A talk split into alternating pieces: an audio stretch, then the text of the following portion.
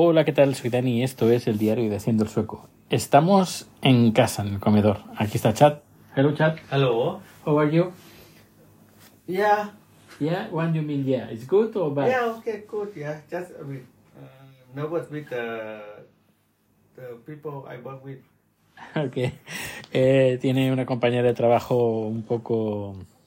un poco tra- traviesa, podríamos decir.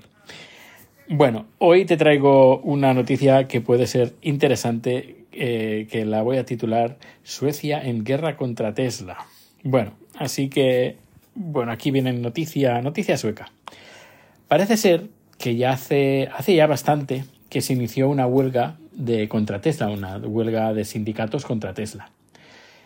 Todo el conflicto empezó con unos más o menos unos 120 trabajadores en siete, solo siete talleres Tesla en Suecia que eh, pidieron pues tener un convenio colectivo con Tesla porque trabajan para Tesla arreglando coches Tesla pues eh, junto con los sindicatos pues intentaron pues a- a que firmaran ese convenio colectivo cosa que Tesla se ha negado en rotundo sin dar motivos, pero que parece ser que Elon Musk como es, no es un gran amante de los sindicatos.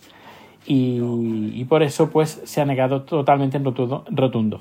Esta- esto ha hecho que no solo los 120 20 trabajadores de Tesla, de estos siete talleres, se han declarado en huelga, sino que también se han declarado, se han declarado en huelga los estibadores de los puertos y se niegan a descargar coches de Tesla en los puertos suecos.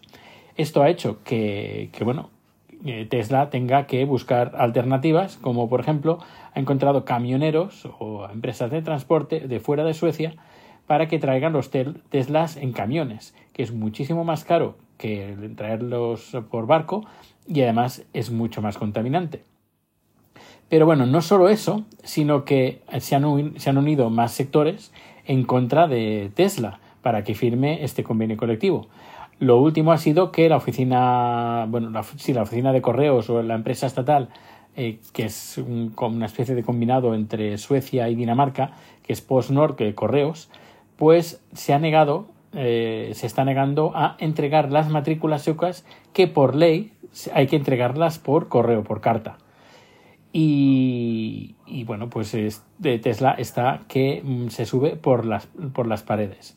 Tanto que Tesla ha hablado con Transportilsen, Transportilsen sería como la oficina de, tráfico de Suecia, intentando a ver si puede mandar las, eh, la- las matrículas por otro sistema.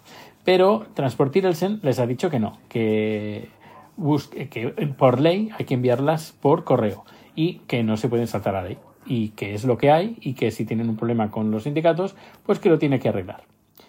¿Qué va a pasar? Que dentro de poco se van a quedar sin stock de matrículas y no, no podrán vender más Teslas. Pero dirás, bueno, ¿tan importante es el Tesla en Suecia? Pues francamente sí. Eh, y además, sobre todo, el modelo Y, el Tesla Y, pues sí, bueno, no sé cuál es el modelo porque no, no conduzco un Tesla, ni ganas tampoco, y más con esto que está pasando, pues es el más popular en Suecia, el, el número uno en ventas. En el 2023 pues lleva vendidos pues algo más de 14.000 unidades. En segunda posición está el Volvo CX, no, CX no, XC40 con algo más de 10.000 unidades. Es decir, que hay una gran diferencia entre el número uno y el número dos de ventas de coches en Suecia y parece ser que los consumidores no están muy interesados en hacer boicot. Bueno, no todos. Yo, bueno, tampoco tengo el dinero para comprarlo, pero igualmente, aunque si yo tuviera el dinero para comprarme un Tesla, no me lo compraría. Principalmente por, por esto. Bueno, por dos motivos, pero uno de los dos motivos es este del que no quieren firmar el convenio colectivo. Y el motivo del que se está generando toda esta presión y que hay tantas empresas involucradas en hacerle la, la vida difícil a Tesla para que firme este convenio colectivo, uno de estos motivos es que aquí en Suecia no tenemos un salario mínimo legal, como puede pasar en España. Y los derechos de los trabajadores pues, se garantizan con, a través de los convenios colectivos. Por eso, si Tesla no, eh, va, no firma y se sale con la suya, la suya, se sale con la suya, pues esto puede hacer que se animen otras empresas a hacer lo mismo. Y como por ejemplo ha pasado en, en algunas empresas en Alemania.